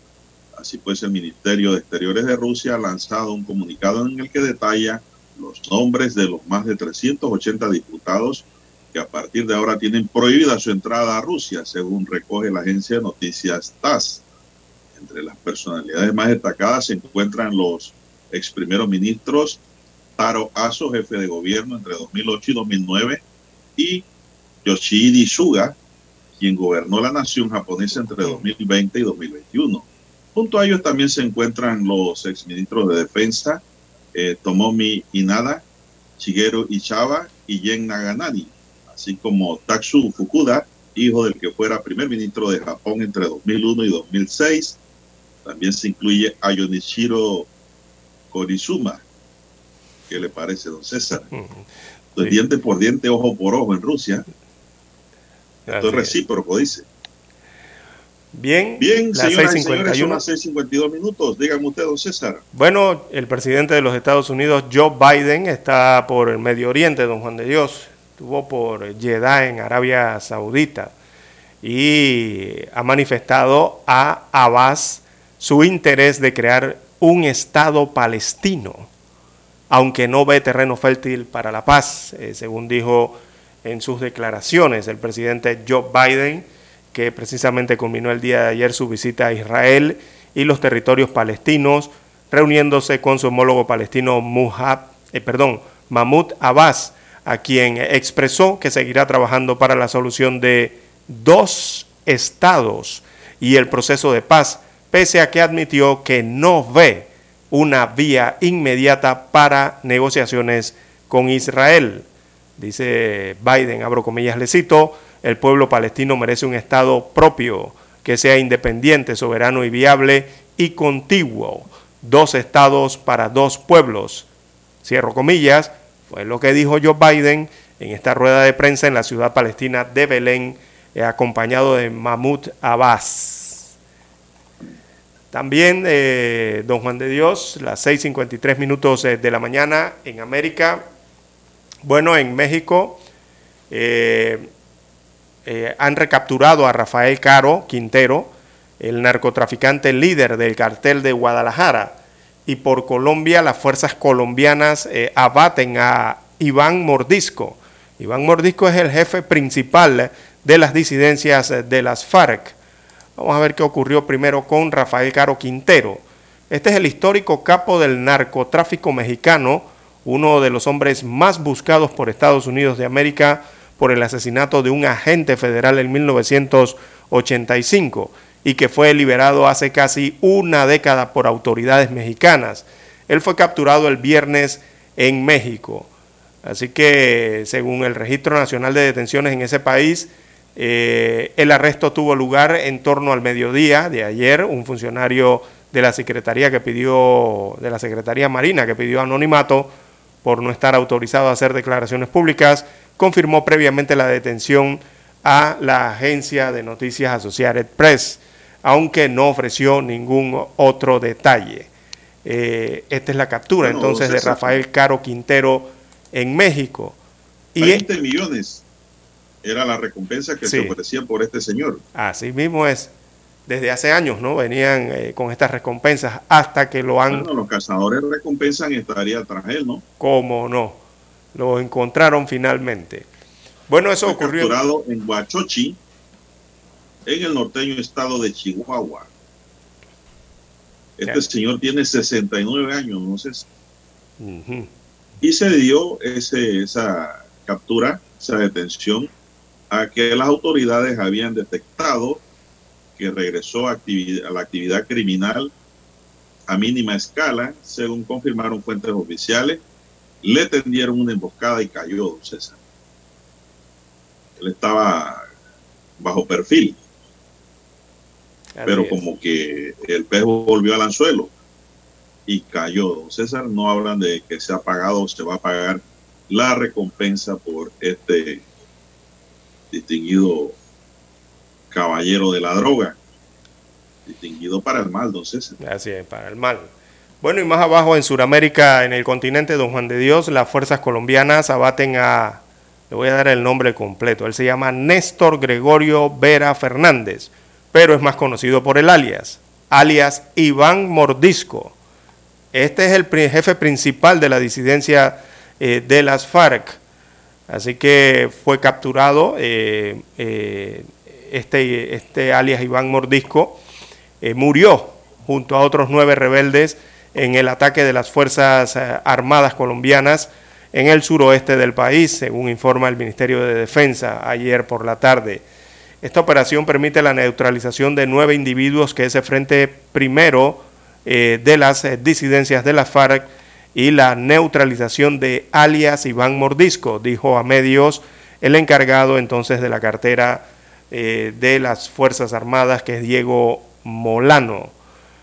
Señala la fuerza que caen entonces, cae el último, ellos lo consideran el último gran cabecilla de las FARC y se da entonces una estocada final a las disidencias, según dice el ejército colombiano. Murió entonces en este ataque. Según investigación del crimen organizado Inside Crime, alias Iván Mordisco era uno de los principales actores criminales del sur de Colombia.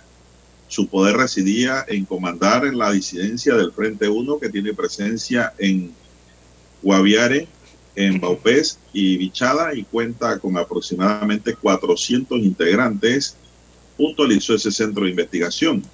El accionar criminal de Iván Mordisco comenzó hace 20 años cuando se unió a la ahora desmovilizada guerrilla de las FARC, en donde se inició como guerrillero raso, pero luego se especializó como francotirador y más adelante fue explosivista y así fue ascendiendo César en esos grupos irregulares. Cuando se dieron los diálogos por la paz, eh, este Iván Mordisco fue uno de los primeros que abandonó ese diálogo, fue uno de los primeros que se levantó y siguió entonces con sus actividades no ilegales. Sus actividades se daban principalmente, digo, él manejaba hombres eh, de las guerrillas que precisamente manejaban el envío de cargamentos de marihuana y de cocaína que enviaban hacia Venezuela y Brasil durante estos años. Así que cae este eh, mordisco eh, y era uno de los principales de la disidencia de las FARC. Bien, don Juan de Dios, más informaciones para la mañana de hoy. También tenemos en Inglaterra, en, no, esto es Reino Unido. En Reino Unido ya los candidatos para suceder a Boris Johnson eh, se desmarcan del legado precisamente del primer ministro. Hubo un debate televisivo, hay cinco aspirantes que por lo menos fueron a este debate, son más los aspirantes, son once, pero fueron cinco a este debate. Eh, entonces allí eh, estos aspirantes a liderar primero el Partido Conservador, cuando tú ganas la, presidencia del Partido Conservador, automáticamente allí ya prácticamente te conviertes en ministro, ¿no? En primer ministro eh, expusieron entonces sus ideas con la intención de convertirse en el próximo gobernante del Reino Unido. Así que se están dando ya los debates y próximamente se dará una votación en el Parlamento para decidir eh, quién será el nuevo primer ministro del Reino Unido ante la dimisión de Boris Johnson. Bueno, don César, eh, ya aquí en Panamá volviendo al plano nacional, a eso de las cuatro y media de la madrugada se abrió la vía interamericana en San Félix, en Chiriquí. Sí.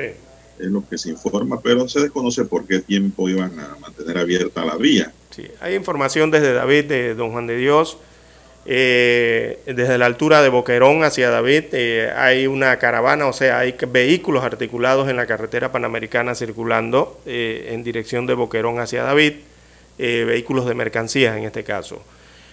También se han observado en David ya camiones a, la altura de la Panamericana, camiones cisternas de combustibles, ¿verdad? Que están pasando ya hacia el occidente de la provincia, o sea, en dirección hacia David, en dirección hacia Boquerón, hacia Alange, hacia este punto de la provincia de Chiriquí, producto de que se han dado a ciertas horas la apertura de la vía panamericana a la altura de estos puntos en donde estaba eh, bloqueada. También eh, hay que informar que eh, hacia el área del distrito de Barú, allá las medidas de presión siguen, llevan 48 horas de cierre, 24 horas de cierre continua de esas 48 en el cruce de Manaca Norte. Así que esto significa que la carretera que conduce hacia Barú, que lleva a Cuervito, a San Bartolo, a todas estas áreas, al mismo puerto Armuelles, ahí hay un cierre total en el cruce de Manaca Norte, eh, de esta vía hacia Puerto Armuelles Barú, por lo tanto no se puede ni entrar ni salir de eh, el distrito de Barú, allá en forma interna dentro de la provincia de Chiriquí. Allí todavía se mantienen estos cierres y los, eh, las personas, los protestantes que están allí, solo están dejando pasar al personal de salud de esas áreas y mantienen estas protestas esperando las respuestas que le tienen que dar oficialmente eh, si hay acuerdo o no hay acuerdo, o si ya están en firme esos acuerdos, o si no se han logrado, de los dirigentes que están en la provincia de Veraguas, allá en Santiago. Ellos están esperando entonces esa comunicación oficial en horas de la mañana. Hasta ahora se mantiene ese cierre allá en el distrito eh, de Barú. Eh, en Veraguas, en Santiago, hay algo de humo blanco con esa primera propuesta de, bajar a, a 340 el combustible, que es, una, eh, es un adelanto en el primer punto que se está negociando en Santiago de Veraguas. Las negociaciones se restablecen hoy a las 10 de la mañana en Santiago, en esa mesa que hay en Santiago. Eh, en David hay que informar, en David, que eh, los productores de tierras altas de David han decidido regalar las lechugas, las cebollas y todos los productos eh, a partir de la mañana de hoy en el Parque Cervantes de David. Es una decisión que han tomado y que la van a llevar a cabo a inicios de esta mañana en el Parque de David. Así que te estarán regalando bolsas de alimento, me refiero en este caso hortalizas, legumbres y estos productos de Hombre, tierras altas que no han podido pasar. Qué lástima, don César. Dios le reponga y le multiplique eso que han perdido ahora y se lo van a dar al pueblo chiricano. No nos queda más de otra que pues implorar al Todopoderoso ante estas circunstancias. Vamos a la pausa, don Roberto, para regresar con más. Desde los estudios de Omega Estéreo, establecemos contacto vía satélite con la voz de América. Desde Washington, presentamos el reportaje internacional.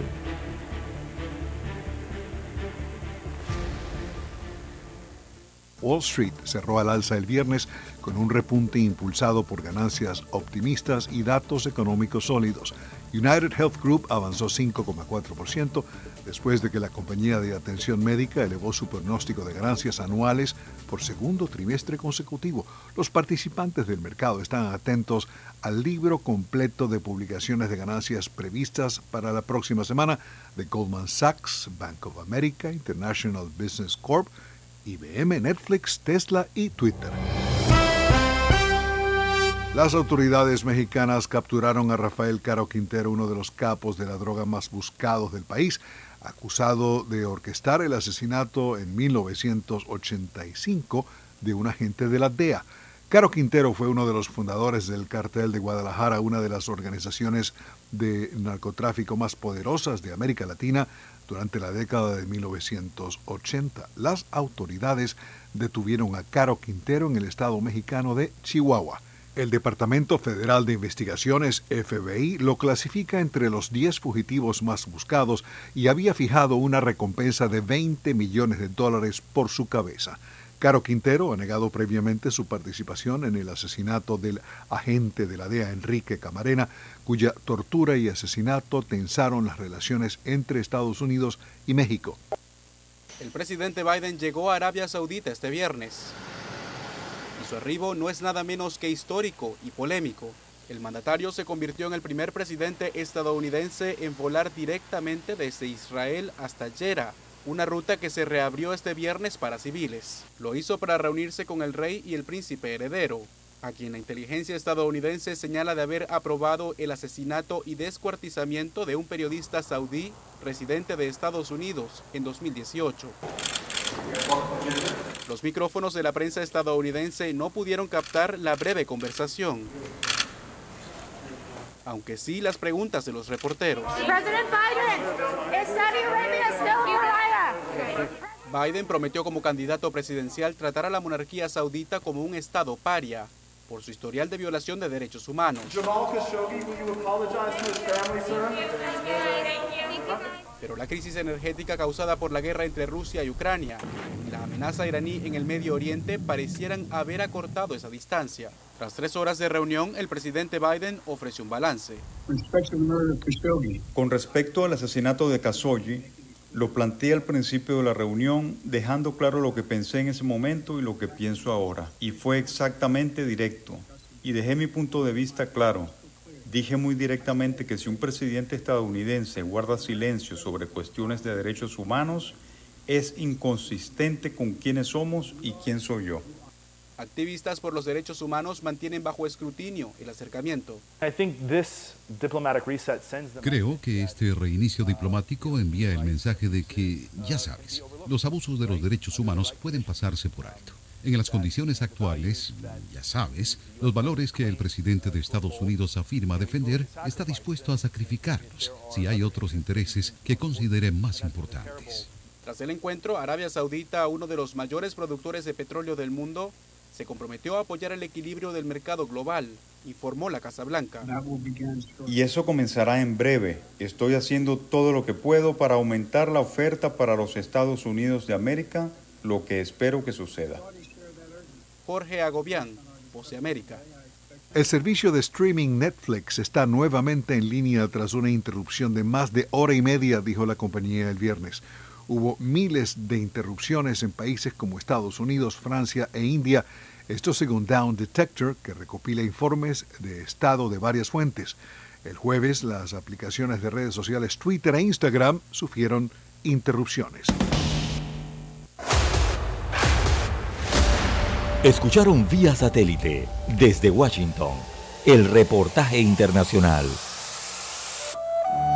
Para los que están enamorados. Hoy corté una flor. Y llovía, llovía. Esperando a mi amor. Para los despechados. Se deja de querer, pero no se olvida. Para los que han dejado. Tú con él. Para aquellos que se aman eternamente.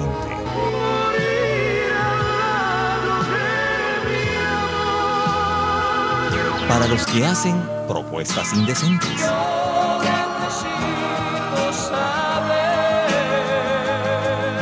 Si quieres ser mi amante.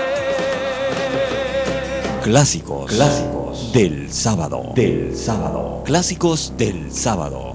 Todos los sábados por Omega Estéreo 107.3, la radio sin fronteras. Noticiero Omega Estéreo.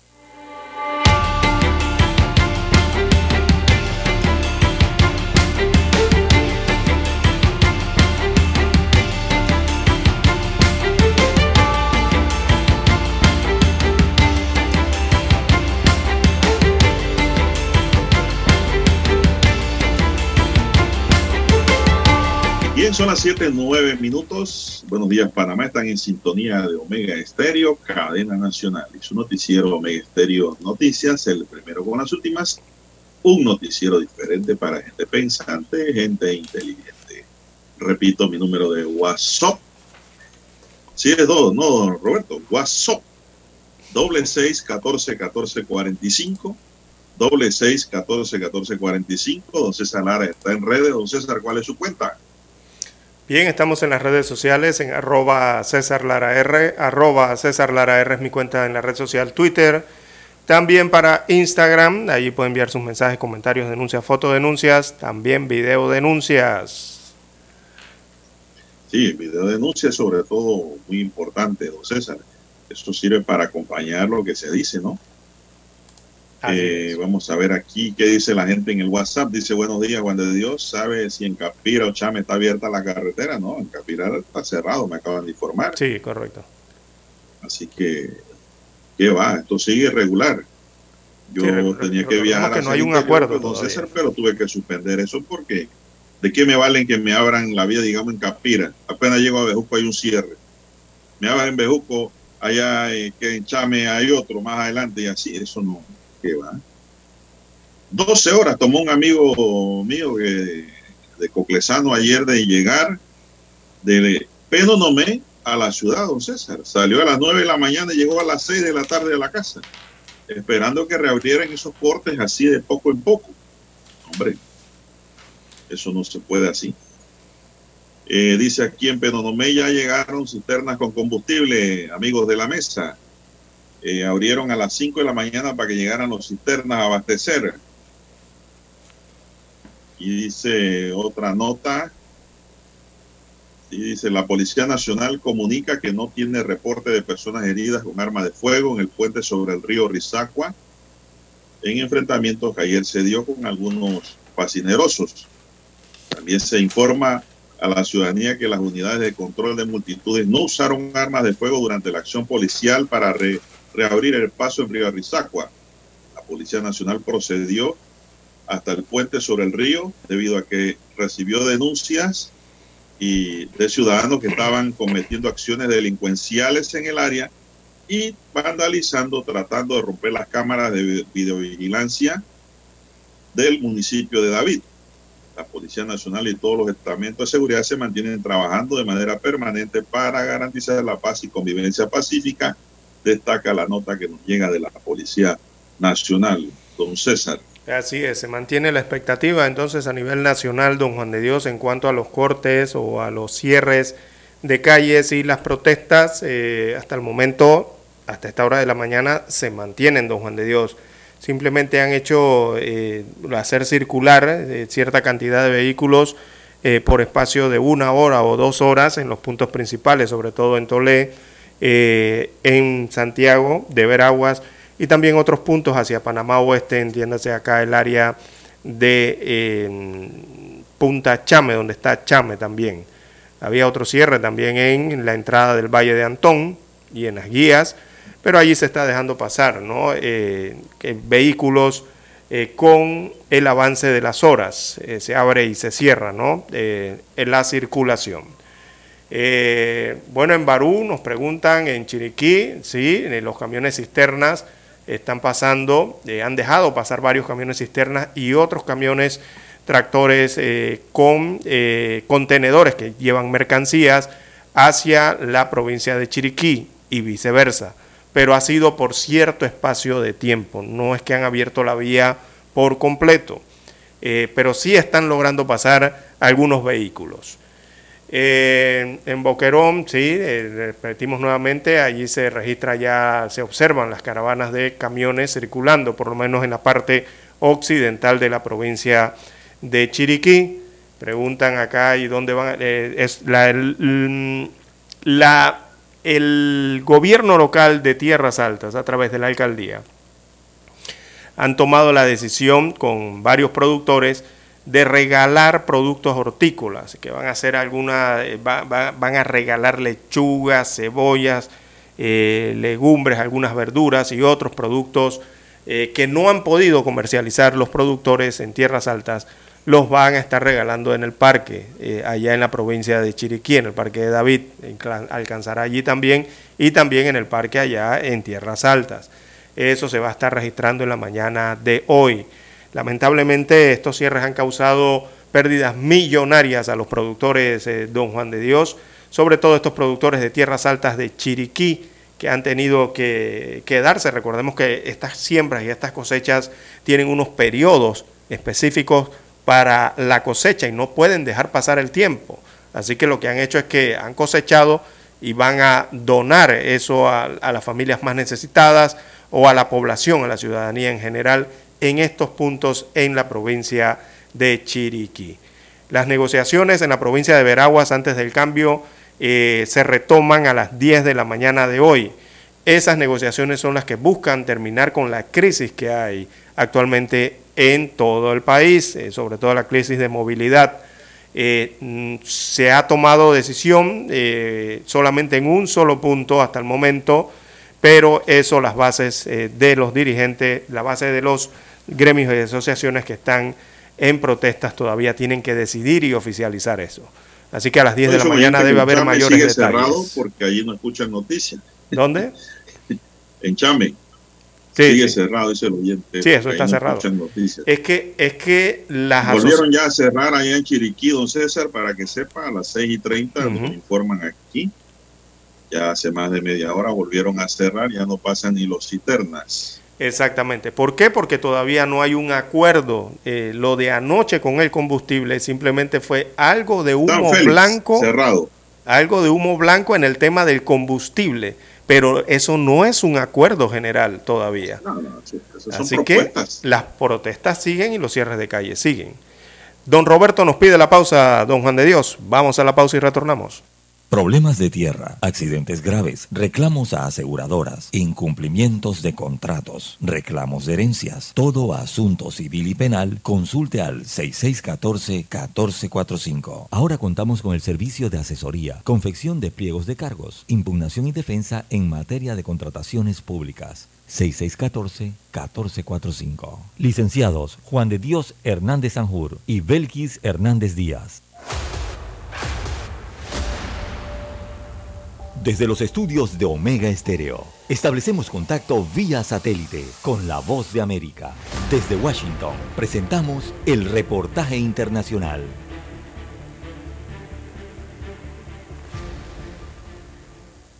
El Consejo de Seguridad de las Naciones Unidas espera extender la misión política de la ONU en Haití hasta el 15 de julio de 2023. Sin embargo, existe gran preocupación frente a los serios retos de seguridad en el país. Creo que es hora de que el Consejo sea más proactivo, ayudando al pueblo y al gobierno de Haití, porque la situación es realmente crítica. Las instituciones no funcionan, la violencia está escalando a un grado muy alarmante y creo que es la hora de actuar inteligente y efectivamente. México y Estados Unidos están a cargo de la resolución. Pero China, que ha desarrollado proyectos de infraestructura en Haití y sigue buscando que esta nación caribeña deje de reconocer a Taiwán, insistió en incluir una prohibición de armas pequeñas en el documento. Exhorta a los Estados miembros a prohibir la transferencia de armas pequeñas y municiones a individuos que participen o apoyen la violencia de pandillas, actividades delictivas o en violaciones de los derechos humanos en Haití. También se debe impedir el tráfico ilícito de armas.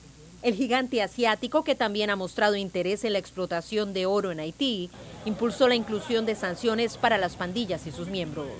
Exige el cese inmediato de la violencia de las pandillas y las actividades delictivas y en este sentido expresa disposición a tomar las medidas apropiadas según sea necesario, que pueden incluir el congelamiento de activos o medidas de prohibición de viaje contra quienes participan o apoyan la violencia de pandillas, actividades delictivas o violaciones contra los derechos humanos o que de otra manera socaven la paz, la estabilidad y la seguridad de Haití y la región dentro de los 90 días a partir de la adopción de esta resolución. Aunque en el último reporte sobre Haití, el secretario general Antonio Guterres indicó que es poco probable celebrar elecciones este año, en el proyecto de resolución se piden elecciones cuando las condiciones lo permitan y prevé un reporte para el 17 de octubre. Celia Mendoza, Voz de América, Naciones Unidas. Escucharon vía satélite desde Washington el reportaje internacional. Todos los miércoles damos un vistazo al pasado. Artistas que nacieron, que fallecieron, canciones, álbumes, películas que estaban de número uno en diferentes listados alrededor del mundo, datos históricos y curiosos. Todos los miércoles, un día como hoy, de 9.30 a 12 del mediodía, por los 107.3 de Omega Estéreo. Noticiero Omega Estéreo.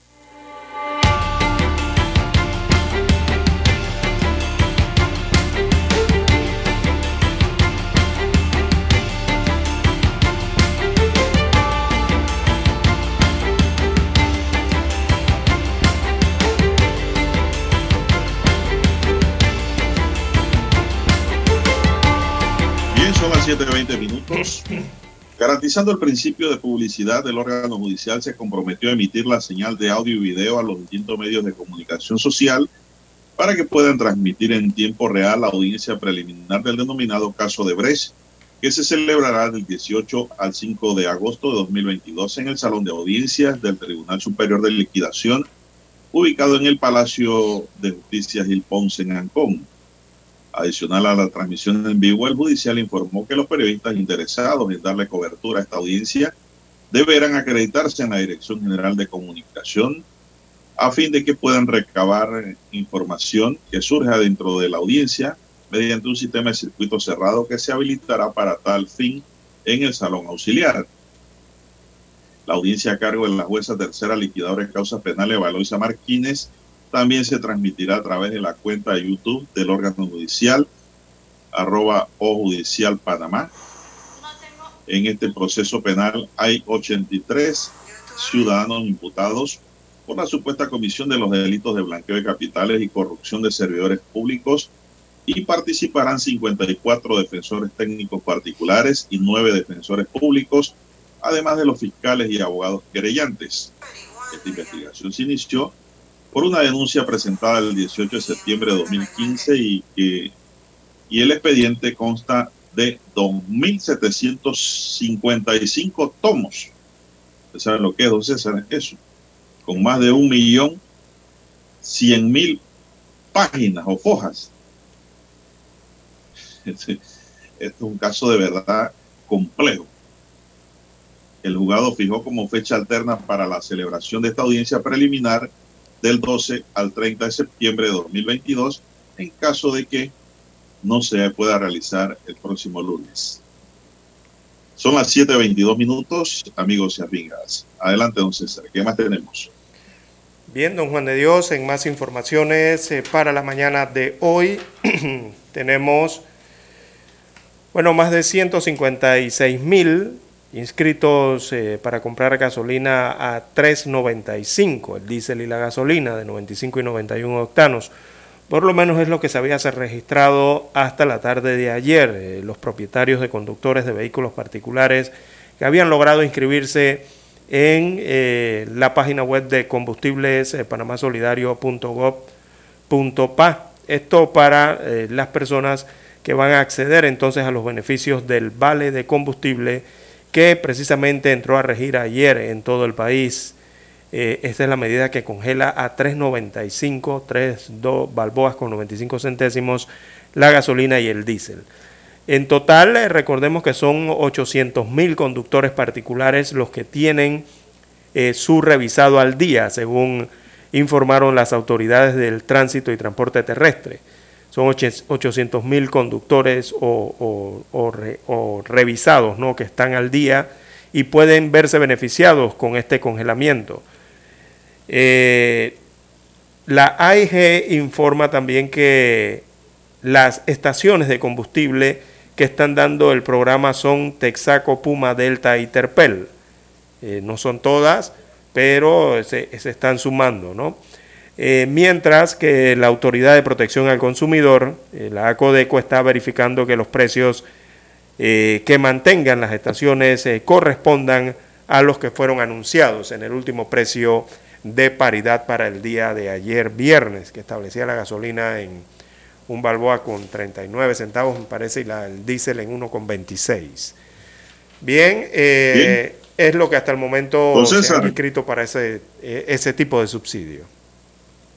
Entonces, César, me informan aquí de una protesta ya en Vía España, y Carrasquilla, cerca de la clínica Hospital San Fernando, eh, yendo hacia la ciudad, pues han tapado ya los dos paños el video me muestra los dos paños de un grupo de protestantes allí en la Vía España que está provocando el desvío de los automóviles eh, hacia la izquierda para salir a Carrasquilla. Eso es lo que me están enviando aquí, don César, ahora mismo. Lo que se está dando.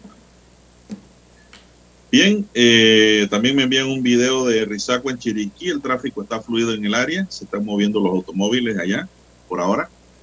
No hay problema allá y si hay problemas, por lo menos no hay cierre, ¿no? En esa área de David. Así es. Y el Tribunal Superior de Liquidación de Causas Penales declaró penalmente responsable allá como Tamborelli a la pena de 48 meses de prisión como autor del delito de peculado doloso, a Rubén Antonio de Icaza Arias a 96 meses de prisión por peculado por extensión en complicidad de un servidor público con un particular y por uso de documento público falso a sabienda de su falsedad y una tercera persona condenada a 96 meses por peculado, pero ya es fallecida. Todo esto en perjuicio del desaparecido programa de ayuda nacional PAN.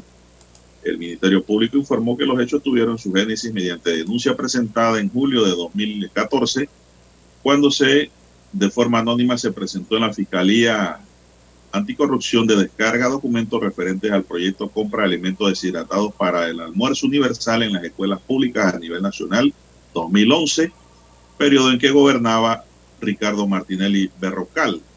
Este programa se llamaba Nutria Escuela a través del programa Ayuda Nacional, contrato suscrito entre Giacomo Tamborelli en representación del programa y Rubén Antonio Arias en representación de la empresa Shore International Limit, a la cual se le adjudicó de manera directa.